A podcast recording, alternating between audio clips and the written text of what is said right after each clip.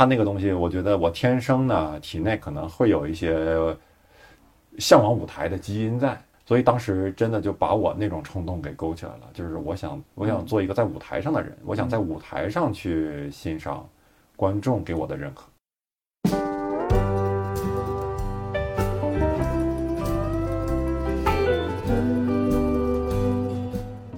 一百个职业告白，我是颠颠。已经上线的六个职业相对比较偏动手能力，这期的职业告白比较偏动嘴能力。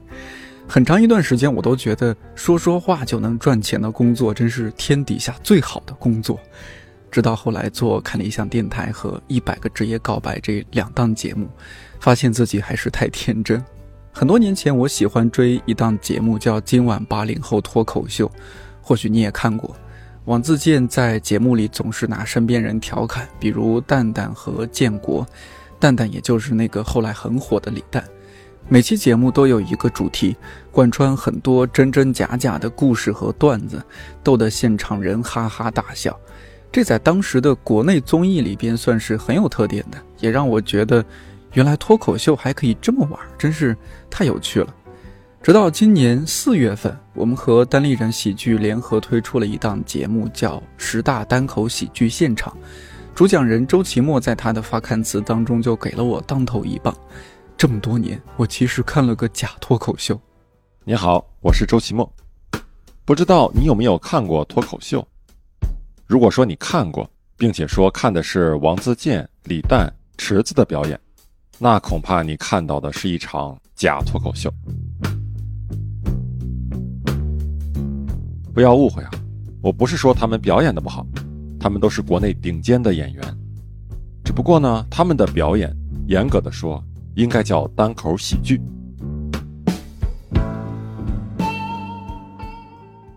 我花了几天时间，断断续续的把期末的节目听完，终于对单口喜剧这种表演形式有了些初步的认识。期末在节目中解读重点是段子背后的美国文化。听完之后，我对中国的单口喜剧行业产生了更大的兴趣。我的同事艾玛多年前就开始看国外的单口喜剧演出视频，国内开始有单口喜剧演出的时候，他更是只要有时间就跑去看，甚至一度想过去参加单口喜剧表演的培训班。前段时间，我和艾玛去单立人 Club 找。期末录制了这期节目，聊了聊关于单口喜剧行业的那些事儿。单口喜剧它跟脱口秀很难区分，就是现在因为国内有很多人他做单人的所谓的脱口秀嘛，比如像这个呃逻逻辑思维这种啊，然后还有什么就是一些一个人在那里啊，高晓松这种是吧？小说啊什么的，就是他会自己一个人说说一些事情，然后有的时候他也会讲的挺幽默。他会加一些幽默的阐释，一些解释，但这个东西跟所谓的单口喜剧还是不一样的啊。有的观众就会他区分不开，他觉得都是一个人说话，嗯，然后呢，同时也是讲一些东西啊，也是有一些角度，有一些道理，有些评论，然后呢，再加上一点搞笑，那怎么就不一样呢？是因为单口喜剧它更多的是一种剧场表演。啊，如果你从表演的角度去看，它就知道完全不一样。那小说逻辑思维，他罗振宇包括高晓松，他不会一遍遍的说自己的东西，为了让自己的东西笑点更密集，嗯，然后精炼，更精炼，对对。然后他的主要目的是传播一种知识，传播态度，传播他的思想。那么幽默是为了更好的传播，但是单口喜剧它最大的任务是娱乐，是搞笑，是喜剧。然后，所以我们要把这个东西做到极致。啊，那到最后呢，就变成你的你的观点和态度可以有，但是如果你在台上大部分是你的态度观点，没有喜剧，那就那就那就沦为这种脱口秀了。就是那观众来买票，他看的不是这个，他他要求的，他希望得到的也不是这个，他希望得到的是放松，是娱乐。嗯。啊，是这样。那比如说 罗永浩的那个，嗯，那个产品发布会那种，大家都说这是一个相声专场嘛，对对对。但是其实它更像单口喜剧了吧？对，它真的很像，因为它的它的一些它的语言的功力啊，然后包括它最大的特点就是它的个人魅力特别的强啊，所以导致就是他如果在台上，他他只是如果只是拿手机作为一些素材来调侃的话，那他就是一个单口喜剧。啊，只不过他他的这个发布会是还要承载很多这种宣传的作用，对这是它商业的一些嗯作用作用。但如果他在台上，他就是就一些行业的东西进行吐槽，然后就是讲自己的一些事儿，然后同时又把它讲得很好笑，那这就是在我看来就是单口，而且是对罗永浩来做的话是很棒的单口，他的因为他的个人魅力太强了啊。这个可能多少也反映一点点，就是这个行业的一些在中国发展的一些现在的情况，或者说也不算困境吧，就是情况。情况就是大家对于概念不了解。不了解，对，所以你不光是要一个推广你的表演的问题，你还是在推广概念。教育市场。哎，。对对对，培养观众，教育市场。那聊起来就是还挺好奇，就虽然你入行很短，但是怎么入行这一点我还挺我最开始在北京啊，做了这个三年的英语老师，就是那种呃培训机构啊的英语老师，呃，然后我记得是工作了一一年多，将近两年的时候，那个时候其实状态就呃工作状态就不是很好啊、工作状态还行，应该叫生活状态不是很好，就是因为你知道做老师啊，你每天给同学讲的学生讲的就差不多的东西。啊，就是一波这这波学生这一遍东西讲完，下一波学生再来，你再给他讲，而且学生问你的东西呢，他也是，嗯，就是相当于把你当做一个工具嘛，就是是。最后就变成你你整个这一天下来，我脑子昏昏沉沉，但是我发现我没有创造新的东西，嗯。啊，我是有工具价值的，但是我没有我没有享受到创造任何东西的乐趣，所以那个时候就觉得很很郁闷，然后就想干点啥呢？就在网上找一些视频看，然后当时就看到那个宋飞的一场一个专场啊，I'm telling you for the last time 啊，就是我最后一次告诉你。Ladies and gentlemen, Jerry Seinfeld.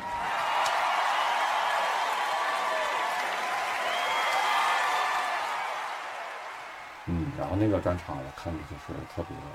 特别棒啊，因为我第一次完整的看一个国外单口演员的专场啊，嗯之前上大学的时候在网上看过片段啊，这是第一次看完整的专场，然后完整专场的这个宋飞首先讲的很好，观察很细致对生活。有一些点让你觉得，哎呦天，这就是这就是我曾经经历过的东西，但我我没有没有把它表述出来，我太真实了甚至他不说的时候，我没有意识得到。嗯。然后再一个就是更主要的是，他最后结束的时候呢，他这个呃很多观众就是起来给他起立鼓掌，长达一分钟，而且那个时候我我是觉得，哎呀，看到这种反馈在剧场里最后谢幕的时候，能有这么多人去认可你，他们几乎算是被他折服了，哦，我就觉得那种感觉特别好。所以当时就看那个东西，我觉得我天生呢体内可能会有一些向往舞台的基因在啊，所以当时真的就把我那种冲动给勾起来了，就是我想做一个这样的人，我想做一个在舞台上的人，我想在舞台上去欣赏观众给我的认可，而且这种认可是在别的地方完全替代不了。我记得我当时看到宋飞在谢幕的时候，我就包括我后来看了好多遍那个专场，就会设想，我我就是他，然后站在台上，然后观众给我的那种反馈就像是就像是你必要的那种氧气一样，就是张开双臂去呼吸它，去接受那种观众的那种对你的认可。嗯那个东西是对我来说可能就像能成瘾的东西啊，能让人上瘾的东西。嗯嗯所以你是完全没有惧怕过上舞台吗？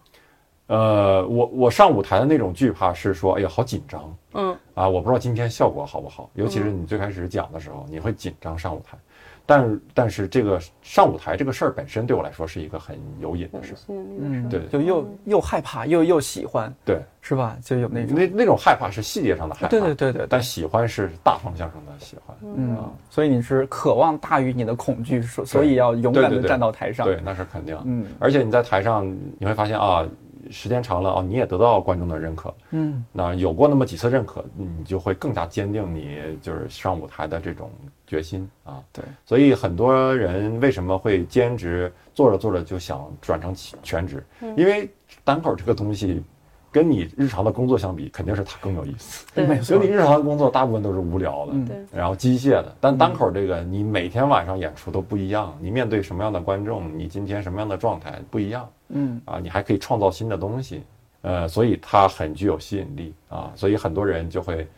尤其是我做完全职以后，有的人会跟我说，说是哎，那个期末你现在咋收入咋样？做全职能不能养活自己？我也想赚全职。我说别，就是一般都是这样，就入了这个行的人，因为知道知道了乐，也知道了苦，对，就劝别人你别入这行，别人我受苦就可以了。就是你你先讲着，但你 别全职先。嗯，你来听我演出，掏钱就行。嗯，哎，那可不可以说一下，就是嗯、周围我们就单立人的同事也好，或者说整个国内这些行业，就大家是一般都是做什么职业，然后逐渐入行的？除了英语老师，好像是不是还挺多的？英语老师会比比较比例对会会多稍微多一点啊，我也没做过具体的统计，就是嗯。直观的感觉。嗯。因为呃，再不就是英语好的英语好的一些同事。啊，就是他可能不是英语老师，嗯。但是你会发现，哎，他虽然做别的工作，但他英语还不错。上学的期间呢，比如我是英语专业的，我可能嗯要、我一定要学这个东西。对，要接触。但是有的人他嗯大学期间就是觉得呃英语他觉得挺有兴趣，就接着没有没有放弃，你知道吗？有的人可能大学也就放弃了，所以这些人他会接触的多一点啊，因为呃一是这个资料来源的问题，就是你你关注呃一些呃更多的关注一些国外的视频啊网站或者是一些东西哈、娱乐娱乐项的东西，你就更容易接触到单口表演。第二就是你英语有了一定的了解度、熟悉度以后呢，那个演员真正讲的段子，你才能 get 到他的点。嗯虽然同样大家都是看字幕，就是很少有人说完全就是听原声啊去去去 get 到点，但是那也是不一样的。我们有的演员他看这个国外演员的表演，就是完全 get 不到点。他说：“哎，我为什么就看就觉得笑不出来呢？他就看着字幕笑不出来。”可能还是一些文化我觉得还是语言、嗯文化和语言，就是他如果对英语语言的逻辑，还有背后的一些基本的文化，他如果缺乏这种熟悉度的话，是刺激不到他的，因为他那方面的神经还没有没有就没有发展发展起来。嗯，他还是得有一个基础在。这么说，怪不得艾玛你会对这个感兴趣，因为她的英语也特别好。嗯。你是学英语的，我不是，哦但是她英语是很好的，外语很好，知道的文化的东西更多一些。对，一个是这个，还有一个嗯。我对语言类的语言艺术都挺感感兴趣的兴趣对，嗯，对，我觉得这可能也是一个原因。嗯。就是如果你英语好一些的人，其实不是说你当时多刻苦用力，可能是说你真的是对喜欢对语言喜欢，对，乃至于导致于导致了就是你喜欢一个语言的艺术，嗯也有可能。除了英语老师，还有一些什么职业会进入到？呃，我们有律师，我哦们单立人就不止一个律师，然后还有之前做呃金融的，像石老板就是做金融，嗯都是压力比较大的行业。还有体制内的 公务员，我们有不止一个公务员，嗯，还有就是一些不务正业的社会闲散人员也有。哦其实这个跟跟可能跟美国那边差别还挺大的，就是嗯在国内的这部分从业者相对来说还是。有点野蛮生长的感觉。呃，就是他，呃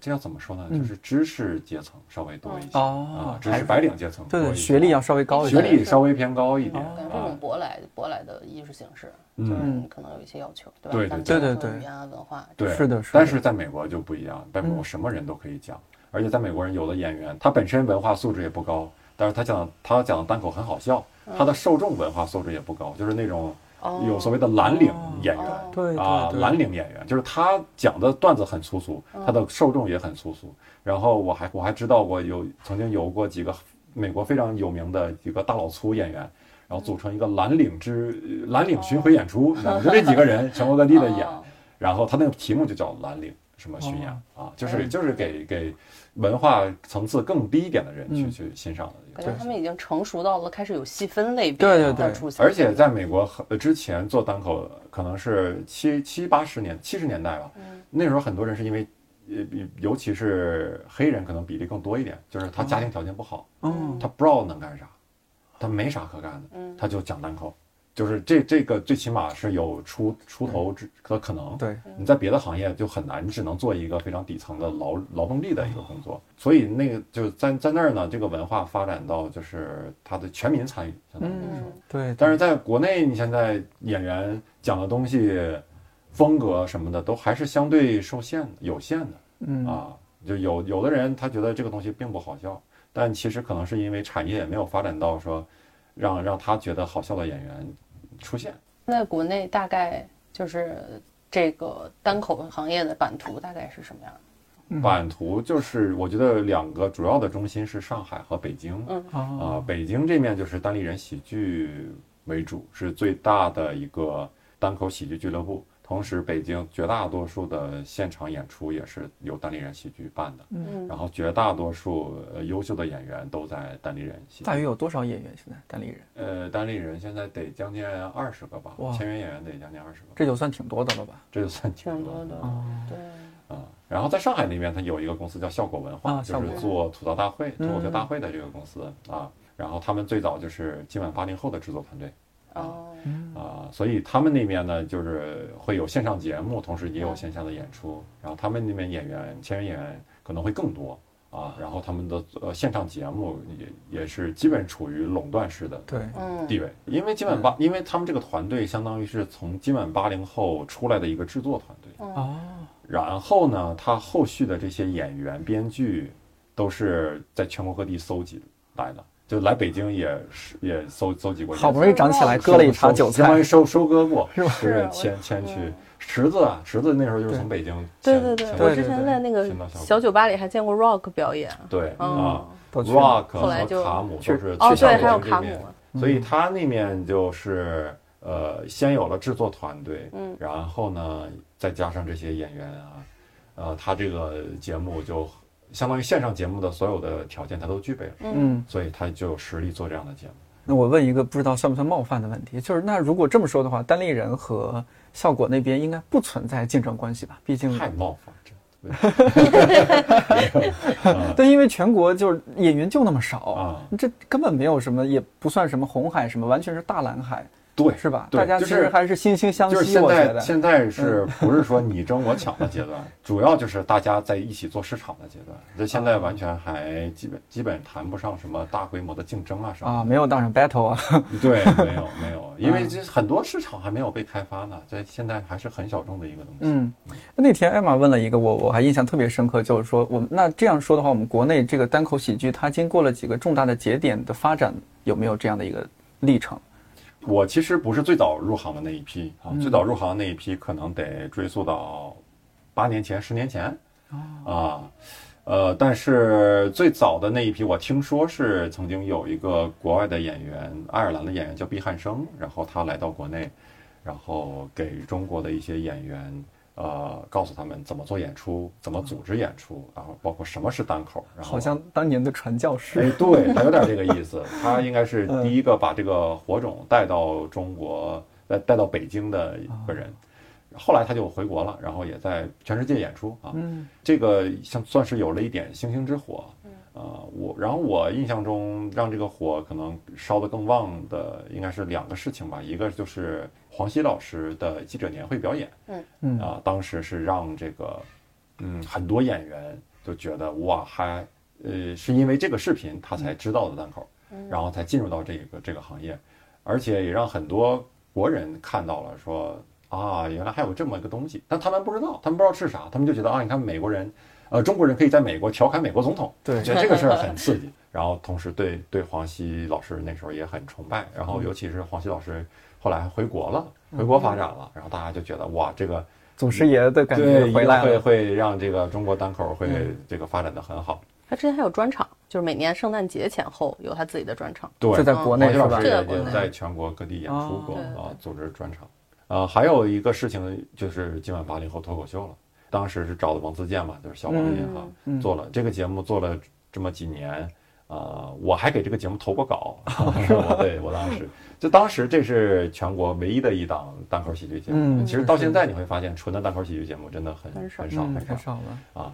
嗯，所以这个节目也是它重大的意义就在于它培养了很多的当年给他供稿的段子手。王自健的其实那些稿子都是他有发稿单，全国各地的段子手嗯都有都会收到这种发稿单，然后哦你就开始针对这个主题写供稿，嗯然后选中以后呢，一条段子根据它的效果分多少钱，A 类的多少钱，B 类、C 类多少钱，是这种。怎么判定 A、B、C？呃，看现场效果，就是他这个段子他会现场用嘛，哦用完以后呢，看现场效果给你分。哦，嗯，那你当时投那个中了吗？呃，我当时投中了，呃，其实中稿率不是很高，中稿率嗯不是很高啊。你投很多条，能中一条就不错了嗯啊。当时就是，当时你是在什么样的身份、什么样的情况下给我那个时候就是已经在北京做单口，就是兼职做单口了。在北托是吧？对，在那时候在叫北京脱口秀俱乐部就是在黄西老师在今晚八零后，在这之前，或者是与此同时，其实包括北京，包括上海。就已经有脱口秀俱乐部了，甚至上海、深圳那边的脱口秀俱乐部可能成立的更早，比北京这边更早。我记得好像他们就是把深圳那个班底整个就端了。对，深圳那边就相当于整个被端了，所以我觉得这两个事情算是一个一个比较大的节点。然后等我觉得第三个阶段，那就是相当于就可以算到现在了。一方面是呃效果文化做了很很火的线上节目，它是真的让呃让单口喜剧被更多的人知道。嗯，然后李诞池子的火，其实都是都是因为这个啊，嗯。尤其是池子是非常明显的一个，他在今晚八零后上开始，那就就很多人喜欢他，但谈不上是算是火，他真的火就是在吐槽大会，吐槽大会嗯。对。包括捧红了还有什么斯文啊什么的，嗯感觉他呃们是幕后转台前的那种感觉。对嗯，然后呃线下这方面就是单立人喜剧成立，哪一年成立的？我们公司两年，哇，好年轻啊！但是已经有这样的规模了。对，就是发展人还是很快的在北京一直深耕啊，嗯，然后把北京的线下演出做的，我觉得是肯定是全国最好的。现在、嗯线下演出胡同里的星星之火。啊，对，所以我觉得，我觉得这这就是现在的发展阶段。你好，是来看单立人单口喜剧的吗？单立人单口喜剧，好，这边三楼请。你好，是来看单立人单口喜剧的？这边三楼。这边直接跳。那我们坐哪儿呢？来，给您跳。不客气。前几天，单立人的两位演员毛书记和六兽在北京的传奇小剧场有双拼演出。齐墨作为那一场的主持人负责开场。那天的北京天气特别不好，一直在下雨，但一百二十人的现场早早的就坐得满满当当。哎，非常感谢大家啊，在这个下雨天啊，下了很大的雨，然后来到我们传奇小剧场观看这个六兽，哎，这个大屏还没有换是吧？观看六兽毛书记的双拼演出，非常不容易，给你们自己再给一点掌声好不好？谢谢你们。哎，那因为雨比较大呢，六叔和毛书记没有来啊，所以呢，今天，呃，大家可能是要失望了，对吧？啊。那你现在就是作为一个单口喜剧演员，一天的日常是不是就是 生活、写段子、啊演出，就基本是这三大块儿？对，其实单口演员他他的生活，嗯，应该是相对悠闲的，是吧？也不用打啊卡哈。不对，我们也不用打卡，我哎也不用，我也不用坐班儿什么的。嗯主要就是单口喜剧，我感觉哈，这个东西它就需要一个人比较闲。就是如果我没有办法做到说，呃，我今天比如有两个小时的空闲时间，嗯其他的时间都安排满了，嗯都是做别的工作，然后我我我就有两个小时的时间写段子，那我那两个小时肯定写不出来，我啥也想不出来，我就累了，我啥也不想干。但如果说我这一天闲着的时间比较多，我干干这干干那，然后但是你让我写一个小时的段子，就在那儿想，我是可以做到的啊。所以对很多单口演员来说，比如说我全职以后啊，其实没有比兼职的演员，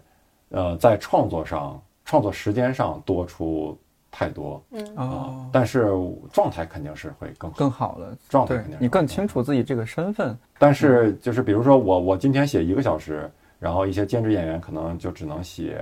呃写半个小时，想半个小时，嗯，但是我我可能我能做到每天都想想啊对想多比他多想一点。嗯那他们因为工作的忙碌就很难做到，就是累了就就很难想，嗯，所以就日积月累下来嗯就会嗯就会比较多。而且你要指着这个吃饭啊，他们就是说，相当于你如果兼职的话，他有一个退路在那儿。是是 OK，我我今天我今天这个专场我没演好，演砸了，我心情不好，我退出了，哥不演了还不行吗？，对，是吧？但你不行，我不行，你期末就得一直往前冲。是是是，有的时候你就靠这靠这个督促着自己，一口就是这一天自己啥也没干，也没写段子，就觉得哎呦我天，我都全职了，我还这样。嗯，但是呃就石老板是就是整个单立人的老板嘛，是吧？对。那他对你们就有没有一个阶段性的考核，说那你你这周必须得完成几个段子，还是说你这个月必须得完成几场演出，就总得有个基本的考核吧？这么想？没有没没有吗？其实这种呃成立一个公司，把单口演员聚集起来的这种事儿啊，嗯已经是比较中国特色的了，因为因为在美国，因为它是发源地嘛，嗯在美国这种东西就比较野蛮生长，就是它主它的呃毛细血管是各个俱乐部、哦各个线下的酒吧，然后演员是野蛮生长以个人的身份，对，以个人的身份去在俱乐部演出，哦。然后俱乐部看你好，你你你就有口碑，你有口碑，你会去更好的俱乐部表演，去更好的俱乐部表演呢，就会有一些星探、一些经纪人啊，一些专门负责发掘演员的一些导演，他时不时的就会去那种好的俱乐部去发发掘一些新秀。嗯。你被发掘到以后，你就有可能上一些比较高大上的一些脱口秀节目、今夜秀什么的嗯那种节目。上去以后呢，你可能被更多的电视观众认识到，那么你就会有更多的机会，然后你就可以再做别的事情，比如说你去拍情景剧了，你就去做电影了。你去做主持人了，或者有自己的，甚至有自己的深夜秀，有自己的这个脱口秀节目了，就是你的发展路就就广就广了。对这个我，但是自始至终呢，都是都是以个人的身份，然后呢，他会有经纪人啊，会有经纪人，但很多人都是跟别的演员共享一个经纪人，就是很少有，你只有很大牌的演员才会有自己专门的经纪人对对对，啊，嗯，然后一基本上演员都是他会在一个经纪人那儿登记注册，然后这个经纪人有什么活儿他就会找到你。嗯，但是你看现在国内呢，因为它这个市场本来发展的就很很很中国特色很中国特色，就很畸形。因为你看中国在没有那么多，甚至在没有一个职业的单口喜剧演员的情况下，出了今晚八零后脱口秀，哦，嗯，对吧？对，就是大家先知道的线上的节目，那个时候你在线下你们遍地去找，你真的看不了几场演出。嗯，但是在美国是因为线下演出很多才堆起来的一个线上，它是一个金字塔的结构。但中国那时候可能就成了倒金字塔，啊对？吧？就是你在线上看的脱口秀的演出，比你在线下看的还要多，嗯，你在线下都不会去看。比如说现场演出的话，它会有没有什么？呃，对观众的要求，你不可以做什么，不可以做什么，可以做什么，可以做什么。明文规定的要求是嗯不要录像，啊不要录音对，啊，因为你流传出去，你拍的效果肯定也不好。流传出去呢，也会让这个演员段子可能他也没法讲。对，啊是的，其实暗中呢，还是有很多东西是一些观众我们不希望发生在观众身上的，但是我们也不会明文说的。就比如说你接演员下茬啊，就有的观众就可能听相声听听多，然后哦他就会接演员演员下茬，嗯他觉得这是一个好的东西，嗯他觉得这是有气氛的东西。但是其实演员一被接下茬，就是很懊恼的一个事情，就是很打乱你的节奏。然后呢，同时你观众接的东西都是很俗套的东西，它也不会好笑，所以就会让你很难受。然后包括有的观众他可能注意力不集中，他底下看手机啊哦，那你那么多人，我我在我在台上看底下。还是比较清楚的，对那么一个人低着头，那个那个灯把脸都映亮了，我我能看不见你吗？就像老师在台上看学生一样，对毕竟小场子。，对，那你第一场演出是是什么时候？呃，我第一场演出挺挺早了，我我做单口是四年，四年多，嗯。但是我第一场演出是其实比这个还要更早，因为我我是我记得我是上了一场演出以后，在北托上了一场演出以后，我就一年没有去，然后等一年之后我才正式的去投入更多的时间，连续的去上台。是因为、哦是因为那一次砸了吗？演没有，就是就是你好像我记得是演了一次，然后回来就那个时候就比较忙，公嗯，司那面就是课什么的比较忙，天天的，然后就时间长就淡忘了，啊就是你你也没有那么那么大的动力去上台，每天教阅读理解演，出效果好吗？效果还行啊嗯，我印象中效果还行，但是上台之前极其的紧张，可能我到现在最紧张的一次可能就是第一次上台。第一次，我上台的时候，我记得膝盖都在抖，就是我上台之前 手脚就是冰凉冰凉，嗯。上去以后膝盖在抖，然后感觉脸在抽搐，嗯。然后我就坚持着把那个段子给讲完了。那那你在就是上台之前，是你比如说自己写完段子修改一下就对，上台我就直接上了。哦也没因为我们当时上台也不存在商业演出，嗯它就是一个锻炼的时场候合，哦就锻炼叫开麦。哦就你报名就可以，对对那个时候演员也不多，你肯定能报上名，嗯，不像现在你报名还要排队啊，对对对哦，嗯。是这样。你看的演出那么多，有没有你让你觉得印象很深刻的？比如说单立人的演出，我我一开始看，我会觉得开放麦的时候，其实水平是参差不齐的嘛，就会有一些非常就是比较成熟的一些段子，你听完觉得特别有意思，但有些可能可能是新的，所以可能没有什么太大影响。然后我记得有一年应该是圣诞还是什么，好像是一个那种串场的集合，然后压轴的是史老板。其实我当时是不知道单立人的，然后那个呃听到最后，我其实也没有什么太，我没有，我当时没有以为就是线下的开放麦压轴的会是一个很不错的人，我当时其实没有这种感觉。然后，但是石老板讲的，我印象中应该是全场最好的啊。然后我是从那个时候知道单立人的，然后之后基本上一直就是，比如说我要看单口，我就会直接搜单立人，然后去看，应该就没有那种广撒网的看过了。忠实用户，对主要是 因为石老板成了忠实，对对因为后来你就是，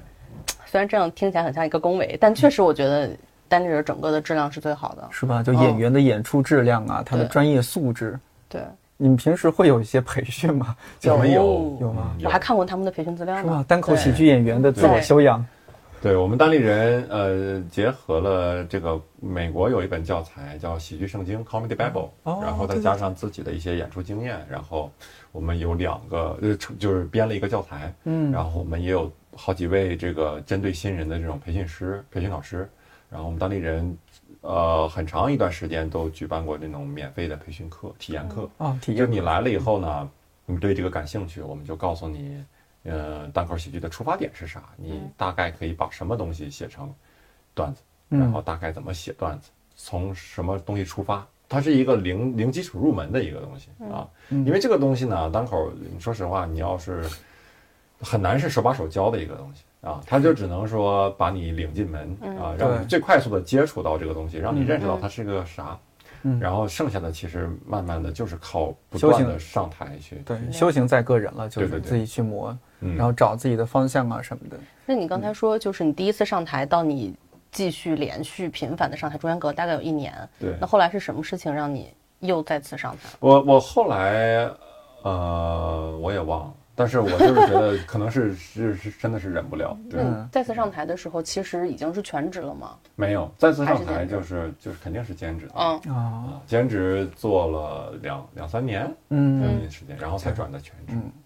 要么你你你觉不觉得演员的开场特别重要？就是如果他一下子就是出来，他的第一句话或者前两三句话，如果没把这个场一下子热起来或者怎么样的话，后面可能大家都不太在状态。我我我我是按自己的想象，比如说我主持一个活动，那如果你这个开场是经过一定的设计的，根据现场的状况，你抛一个梗啊什么出去，那确实大家一下子觉得啊，哎，这个人有点意思，那听听他主持，听听这场活动。呃，齐木，你觉得是不是对，还我觉得你？这你这感觉特别准，嗯是是很重要的。是吧？这个这种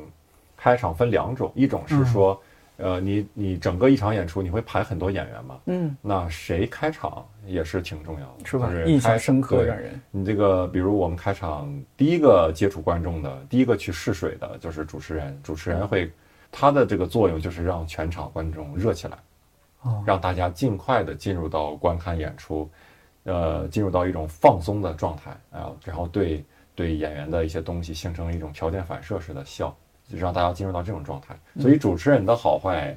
往往会很大程度上决定一场演出的质量。嗯。哎，所以说演出里边这个气口是不是也挺重要的？节奏和对其实。这个这个就叫节奏嘛，这个嗯节奏是，呃，国外有有曾经曾经有演员说过，就是呃，comedy is all about timing，就是喜剧都是这些核心就是节奏节奏。啊嗯，最重要的就是节奏。节奏就是说，你首先是你段子，呃，讲完这个段子以后，观众笑了，嗯那你什么时候讲下一个段子？嗯，就是你中间的这个停顿是非常重要的。啊，呃，如果你经验比较浅的话，你会很着急开始下一个段子。那你就会压制住观众的这种热情。你连续几次以后，他就他就知道，蔫儿了，他就对他就蔫儿了，对对对，所以他反而会抑制住他的这个笑。嗯有的演员在台上，如果你经验足够到一定程度以后，有的段子是可以有第二次笑声的，就是只要只要你停顿的足够长，观众是先笑，嗯。笑完以后歇了一会儿，然后看你还没有动，他会再次笑。哦，还有对这样的。这个这种是比较微妙的东西。啊。嗯嗯，还有这种节奏，就是有的时候你你抛梗的节奏，就是刚才是段子与段子之间，现在是你一个段子内部，你前面讲了很多铺垫，都是不好笑的东西，然后你什么时候讲好笑的这个东西，这个也是这个可能就更微妙了，就是有的时候你差，说实话就是差零点几秒，它效果都是不一样的。记这个这个感觉它不是一个技术流，它就是就是纯靠感觉。那你自己有没有有一次你觉得那个专场你还是把这个节奏就那场发挥特别好？那种演出成功的感觉是很棒的，就是比如说我在举办个人专场的时候，就这个场我自己讲一个小时，哇，嗯，然后前面会有个演员开场。那么前一阵儿在沈阳演了一个专场，就感觉挺有代表性的，就是那种你你一上场之前，观众是对你有些认知的，比如我去沈阳有一些呃当地的演员知道我，然后有一些观众，所以当你上场之前，这个观众对你的对你的认知就有了，然后他的期待也有了，所以你在上场的时候，你就感受到观众给你的那个呼声是不一样的。就我还没有讲呢，上场的时候，观众呼声就掌声就持续了很长，对对对很很久，你就觉得 OK，这场应该不错。然后等你真正讲的时候，当一个场子很好，观众很热，就会让你的演出变得更长，也会让你的节奏不由自主的放慢，就是因为你的你感觉你在台上的一颦一笑。都会直接影响到下面的观众，他他的反馈非常灵敏啊，有的时候一个细小的一个东西他都能接受到，呃，所以就感觉你跟观众像 像融为一体一样啊，嗯。包括到现呃演演出结束以后啊，嗯。观众给你的掌声很热情，然后包括结束以后还会拉着你合影啊，甚至还有人找我签字儿，也明明也没啥意义，没啥又不值钱，在票上签不能这么说，那将来会越来越火的。然后那种那场演出，我记得是嗯。在北在沈阳连了演连了两场，然后嗯第一场是我爸还去了，他他是第一次看我线下演出，哦，我特别庆幸他看的是那一场，因为第二天演出效果就一般。他这个每一场演出都不一样，虽然我讲的是完全一样的东西，那那之前就是你爸对你做这个事儿，全职做这个事儿，他是他知道，但是他认可吗他没看过啊，认可吗？他就也挺无奈的嘛，嗯也没有办法，反正也管不住。啊，但看了那场演出之后，就觉得，哎，我儿子干这个可以。我觉得看了那场演出会让他有一些改观，因为我爸不是那种呃夸我的人，就从小到大几乎不会夸人。啊，就我曾经在在网上也有个表演视频，嗯然后就参加一个比赛，呃，爱奇艺的一个比赛，对，然后嗯他就。我爸看了那个决赛，决赛我还是拿了第一名嘛。对啊我爸看了冠军的嘛决赛给我的反馈就是，啊，你这个衣服呀，穿的怎么窝窝囊囊？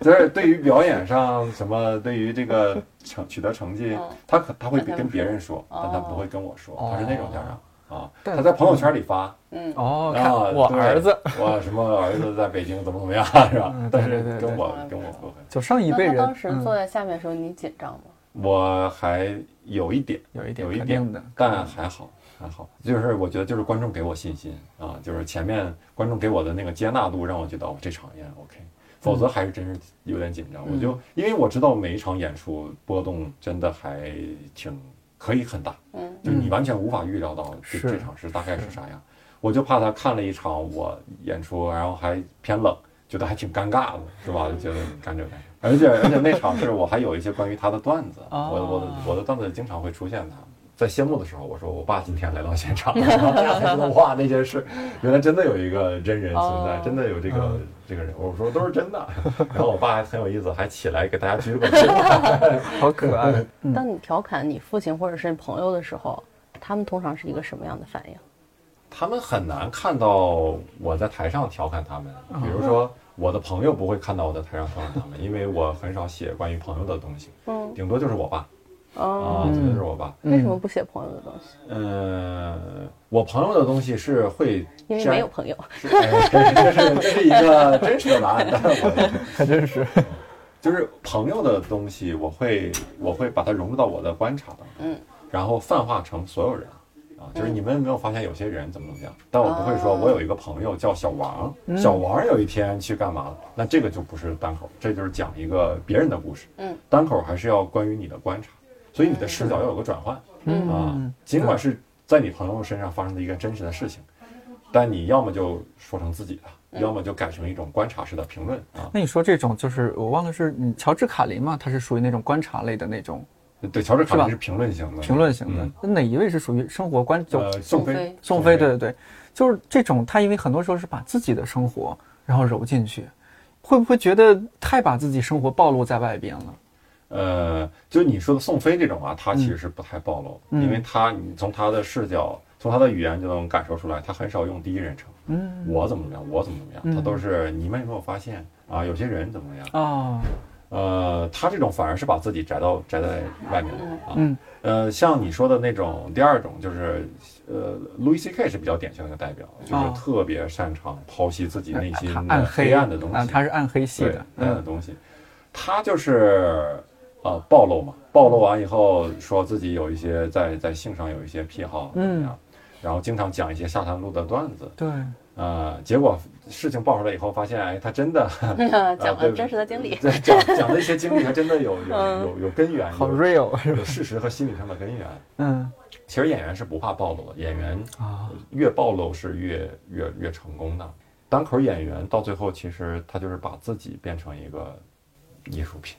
呃，相当于牺牲掉自己。这个牺牲是一个中性，不是说一我明白。定是壮烈的那种牺牲，嗯。而是说我我可以把我所有的隐私、生活、内心的想法变成我的作品给你们。就是在在单口喜剧演员看来，就任何事情都是可以被观察、被剖析、被嗯。解读出来的，包括自己，尤其是自己，尤其是自己，而且这也是，其实这也不是说有这个多崇高的目的，嗯而是这是演员有的时候不得不选择的一种创作方式啊。这个创作方式，Louis C.K. 曾经就讲得很很清楚。嗯他曾经没有那么深入到自己内心，他讲的一些东西讲了十五年，就觉得有越讲越腻，越讲越烦，嗯他也不知道怎么进步。嗯所以后来乔治卡林就跟他说，啊，也不是跟跟他说，是乔治卡林在节目上说，然后被他听到了，就是你要把前一年的东西扔掉，然后你重新开始。那 Louis C.K. 他的那些东西，一个小时的东西讲了十五年，他扔完以后他没啥可讲，他就他就只能往自己的内心深处走。嗯内心深处走走了一个小时，讲了一个小时，再扔掉，然后就走的可能就会更深，所以就会这也是你没有办法的事情，就是你不呃往内心深处去挖掘自己，你也没有好的材料，你也没有办法进步，啊，而且呢，他单口可有的时候他这个精神就在于说你敢于面对自己内心深处的那些想法，然后并且用很比较高超的技巧把它包装出来，让它不至于那么的生生猛，嗯。让观众能接受，啊，同时让观众感受到一种刺激，感受到一种共鸣，感受到那种刺激就是说我天，这个人居然这么想，然后那种共鸣是其实我也这么想，但但你说出来但是这种这但是这种话没有人在舞台上说。其实你要做的是这种事情，就是你要讲一些没有人在舞台上说的事情。这个这个这个话可能是一个人悄悄跟你说过，跟心理医生说过，跟一个树洞说过。但是演员要做的是我在台上说。哇，这个艺术冲击力就很大了。对，嗯对，所以有的时候它是它是一个，如果你选的某些素材是很非常内心的，甚至非常有，呃，带着很大情绪的，他在舞台上是比较有冲击力的。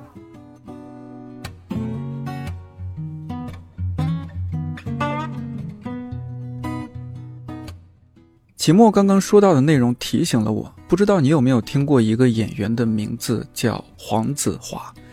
如果说把2009年几个在深圳的年轻人成立的外卖俱乐部看作是内地单口喜剧开端的话，演员黄子华在1990年就开始在香港做这件事儿了。当时他把这种 stand-up comedy 的艺术形式翻译成“栋笃笑”，栋梁的栋，笃定的笃。他在大学学的是哲学，但在那个年代的香港，大家都想成为演员，成为大明星，那他也去做尝试，结果非常不顺。后来他花了九个月时间，把过去六年自己在娱乐圈边缘挣扎的故事写了出来，然后自掏腰包在香港文化中心租了一个三百人的厅，做了一个现在看来是极具开创意义的栋笃笑专场，名字就叫“娱乐圈血肉史”。本来他是打算一吐为快，做完就转行去卖楼房，没想到一夜爆红，那只好不断的加场，越做越大，到后来可以在香港红馆做一万人的专场。黄子华的演出特点之一就是不断挖掘自己，调侃自己，观众笑的是他，其实笑的也是自己。但他的表演也有另一面，就是用看似搞笑的形式探索一些严肃的内容，社会矛盾、家庭关系等等。感兴趣的话，你可以去网上找来看看。我有点疑惑，就是你看，绝大多数时候我们说单口喜剧要逗人乐嘛，好像就是国外的一些优秀的喜单口喜剧演员，他们在探讨很严肃的事情嘛，政治也好，或者说男女平嗯平权也好，各种各样的宗教啊什么。对对，宗教啊什么这些，好像他也没有特别追求说，哎，我逗得你们开怀大笑，我让你们去思考这些事情，就是这些会让我比较困惑，就是那如果这样说的话，单口喜剧它的核心到底在哪里？我之前觉得喜剧就是逗人乐，但好像不完全是逗人乐，它有哪些关键的要素？核心的话，我觉得喜剧最核心的还是逗人乐，是吧？还是逗人乐。嗯，只不过呢，嗯，当一个演员他可以用他自己更喜欢的方式去逗人乐的时候，他当然会选择那条方式。比如有的演员呢，他在台上之所以讲政治的段子，或者讲宗教的段子，不是说他特别想，呃，向大家一定要传达这些观点。嗯，就他可以把它写成一个严肃的文章啊，他可以去做社会评论啊，嗯，但是他没有，他把它做成一个段子，所以他的首要的目的还是说，我要有一个喜剧表演。对，但是呢，这个喜剧表演既然都是逗大家笑，那我为什么不讲一点我自己喜欢讲的事情？嗯，然后并且我的技巧足够把它变成笑话。嗯，那如果换一种情况，如果这个演员他有一个东西真的特别想讲，但就是没有效果，这个演员。除非是他很自我，或者是比较特殊的场合，一般情况下他都不会讲。就是你一个演员，你会先写你很想说的话，然后你会在台上不断的去试，对对，那种小的场地不断去试。那么那些能留下来的东西，是既既是你想说的，同时又有一些又有很很强的效果，嗯，然后留在台上，会让你感觉说哇，这个演员他就是。他讲只要讲自己想说的，观众就会开心。但其实你没有看到他扔掉的有多少东西，他扔掉了很多他想说，但发现观众居然没有反应。你们不 care。OK，那我也没办法讲。单口有时候也是一个妥协的艺术。你觉得搞笑或者是幽默，它的界限是什么？就这个东西啊，我我后来想的这个标准就是，就是你不要给他设标准，就是太主观了这个东西，所以你就让大家。想讲啥讲点啥，只要他不犯法，你就让他讲，你就也也不用探讨说什么东西是该讲，什么东西不该讲。有的时候你很轻微的一个段子都有人受到冒犯，嗯，但是如果有的时候你讲一个大屠杀的段子，一个大屠杀幸存者他他都觉得好笑，他觉得没啥，是，所以就是大家的这个这个这个主观的对一个东西是否是否是冒犯人的，是否该不该调侃。他每个人道德标准也不一样，欣赏角度也不一样，甚至有的人他就是没有幽默感，你讲啥他都觉得不好笑。对，他你讲啥他都觉得不好笑。那你讲一些狗猫，他就觉顶多觉得你无聊。但是如果你讲一个在别人听来题材很严肃但又搞笑的东西，比如说堕胎，但是他听不到好笑的东西，他就觉得你讲这个东西就是为了哗众取宠。啊，你讲什么宗教，讲什么政治什么的，你就是为了哗众讲灾难，就是哗众取宠。所以我后来就觉得说，这个什么东西该调侃不调侃啊，就往往跟着时代在发展。嗯，就是是就是它是时代思潮的一个反应。大家什么时候都觉得这个事儿，大部分人觉得没啥问题了，那你他他也就认可你这个段子。嗯，但是我觉得，就包括我作为一个喜剧演员，有一些段子也是我很难接受的，就是国外一些演员讲的段子，我就会觉得，哎呀，这个说的有点太狠了。就是，但是我我会觉得说。我肯定支持你说，就是我如果说我我有一天我有我有权利，我能决定他是否在台上讲这个段子，我绝对不会说我不准你说这个段子，嗯，我就不听罢了，啊，所以我觉得这个是很重要，就是让大家想说点啥说点啥，包容和自由，对对对，就是你你不爱听，你可以批评，你也可以不听，但不能不准，但是你不能说我不准说。那你觉得幽默或者是搞笑，它是天赋更多还是努力更多？我个人感觉，我更看重天赋多一点。我觉得努力肯定是，他努力是占了非常大的因素，嗯，但总感觉天赋是，是我觉得天赋是你看他第二次的理由，就是我我真是喜欢这个人，我去看。哦，但是你的努力可以让一个没有啥搞笑天赋的人在台上表演的时候，让我觉得 OK，最起码不差，就这是一个对得起我这个票价的演出。但是缺少个人的那种魅力，。但他会觉得说，哎，反正他讲的就那样，他会记不住你，嗯他记住的还是那些更有个人特点，嗯啊，更，我觉得更在这个幽默方面更敏感一些，更也就是更有天分的一些人的表演。嗯，你在有天赋的基础上，谁努力谁才能走得更远。不努力那就完了，那肯定是完。你这天赋撑不了多久。你对比如说后来陆陆续续想加入的这些呃年轻人也好，甚至上了岁数的都行，嗯然后有什么忠告和建议，入行的一些建议呢？我最我觉得最重要的就是你每天你干这个事情，还是要乐在其中，还能要有你写的段子也好，包括你的表演也好，也要让自己享受。因为你如果你不享受的话，观众是不享受，就他能感受到你的那种状态。我觉得第二个建议就是，如果要做好的话，就是坚持。坚持就是因为，呃，在这个行业，你的高光时刻可能来得很早，就是你可能是你最开始写的五分钟效果就很好。嗯然后观众很认可你，会让你觉得这个事情是很简单的事情，但其实那是因为你把你之前那么多年的经历啊、浓缩成了最好笑的东西，浓缩成了五分钟的东西，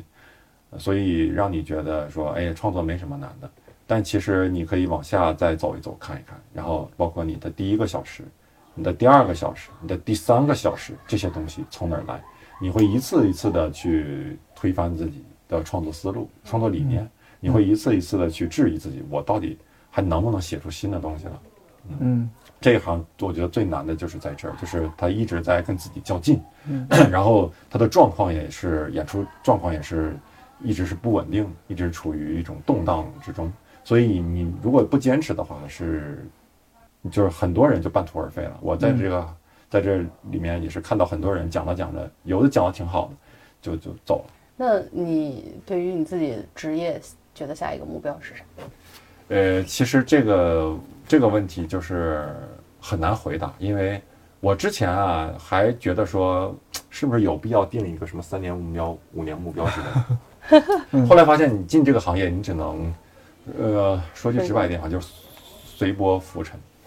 就是你很多东西不取决于你，取决于这个环境，取决于市场，取决于大家的认知，啊，所以你只能制定一年的计划。对我来说，就一般就是只制定一年的计划，一年的大概的目标。比如我这一年我是要做的是让我的表演风格更好，或者是让我的什么，或者有一个专场，嗯啊，会制定这样的目标。至于下一年什么样，你没有办法想象啊。那你今年的目标是啥？呃，今年的目标就是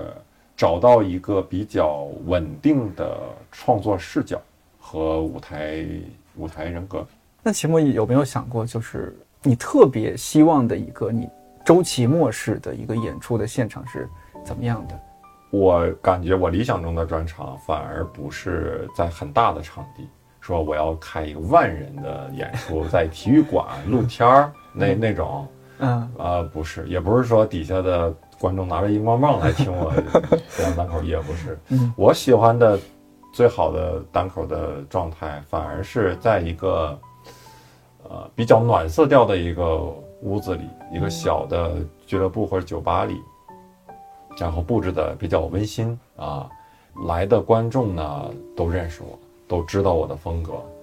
嗯，都喜欢我。呃，在这种情况下，我给他们讲我当时比较就是最近的创作的一些，而同时也是很走心的一些东西，一些段子啊，啊然后让这个大家就一起度过非常好的一个晚上，这就是我理想中的一个最好的专场。然后，如果这个专场能被呃精良的拍摄、制作，然后发布到网上，然后让更多的人看到，这是更好。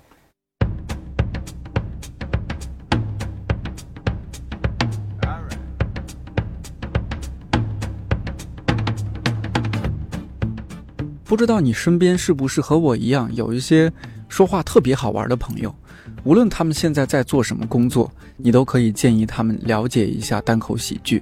说不定他们就是未来的单口喜剧大师。当然，如果你和我一样，只是对看单口喜剧演出有兴趣，那赶紧趁着期末他们的演出票还不算太贵的时候去看看。如果你不在北京也没关系，正好八月中旬到九月底，单立人会有一场全国巡演，他们叫“浪马车计划”。你可以关注公号“单立人喜剧”，看看他们会不会去到你所在的城市。说起来，这期节目录制的房间也是我们的有台、无聊斋还有一言不合录制的地方，在这儿也云感谢一下单立人大 boss 石老板，希望今后有机会一言不合就在无聊斋录一期看理想电台。